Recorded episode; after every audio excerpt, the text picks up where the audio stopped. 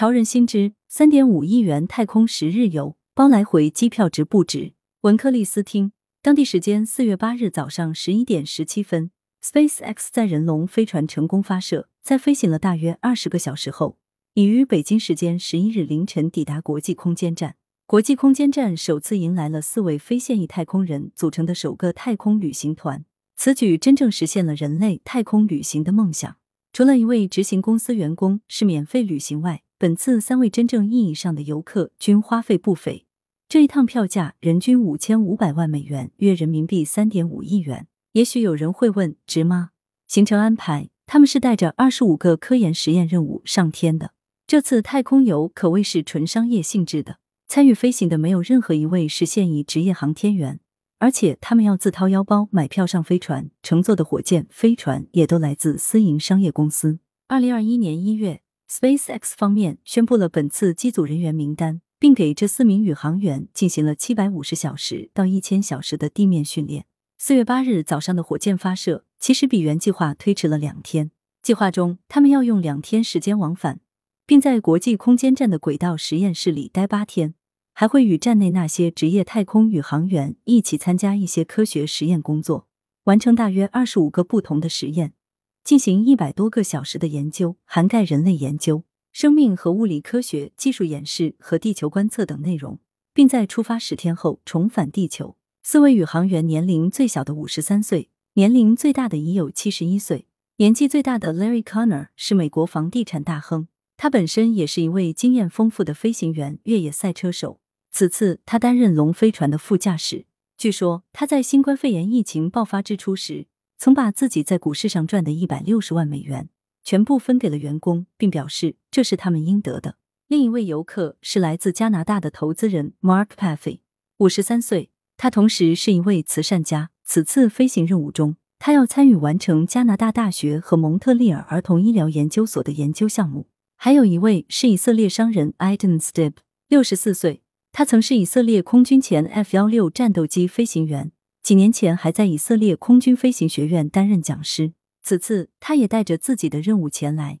要在太空中进行好几种实验，包括来自以色列初创公司大脑耳机研究大脑对太空飞行和太空生活的反应，还有非盈利拉蒙基金会的一些科学设备的测试。此外，他还想以此次太空之行纪念以色列首位宇航员曾在航天飞机事故中遇难的 Alan Ramon。领队的任务指挥官是 NASA 退休宇航员 Mike Lopez Alegria。他曾在太空中度过两百五十八天，共执行过三次航天飞行任务和一次国际空间站飞行任务。他还是 NASA 太空行走次数最多的纪录保持者，十次太空漫步，持续时间累计六十七小时。他就是此行中唯一不用自掏腰包买票的那位执行公司员工。他其实是 Axiom Space 公司副总裁。据说，原飞行计划中，演员汤姆克鲁斯和道格里曼本来也准备为电影拍摄而参加飞行，但后来又宣布他们将在之后的其他飞行任务中飞行。意义何在？国际空间站迈出商业化第一步，这次并不是第一次有太空游客到访国际空间站。第一位太空游客，美国商人丹尼斯蒂托，早在二零零一年四月二十八日便乘坐俄联盟 TM 三二载人飞船前往过国际空间站。离本次太空旅行最近的一次，则是二零二一年十二月，日本企业家前泽友坐乘坐联盟号前往过国际空间站。但这一次却是人类历史上首个商业性太空旅行团到访国际空间站，它标志着人类的太空探索。真正进入了商业化、民用化时代，国际空间站也由此迈出商业化的第一步。近年来，NASA 已公开认可了低空地球轨道空间私有化，认为可以实现低空地球轨道上购买服务的独立运作，并可作为商业和自由飞行的可居住目的地之一。早在二零一零年，NASA 便推出了合作商业航天员计划，简称 CCP，寻求像 SpaceX 这样的私人承包商航天器服务。将实验设备和补给运送到国际空间站在轨实验室，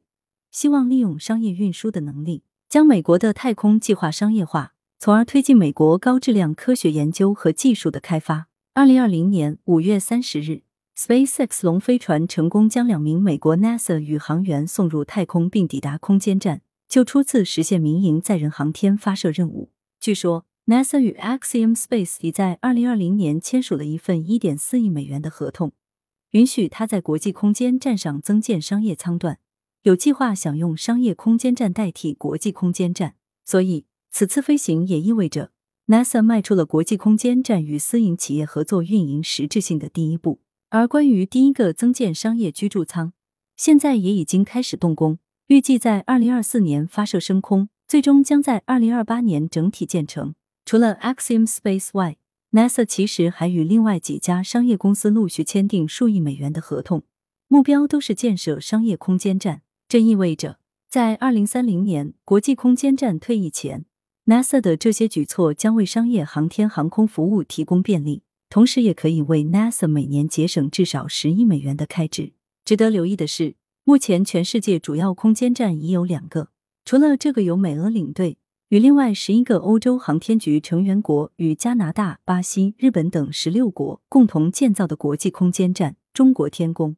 空间站，目前也已正式投入使用，并已先后两次顺利完成了宇航员的部署任务，正在有条不紊的持续发展。我国已宣布对外开放天宫空间站。中国航天技术的发展也同样保持对外开放，欢迎其他国家航天员加入到中国的空间站计划中来。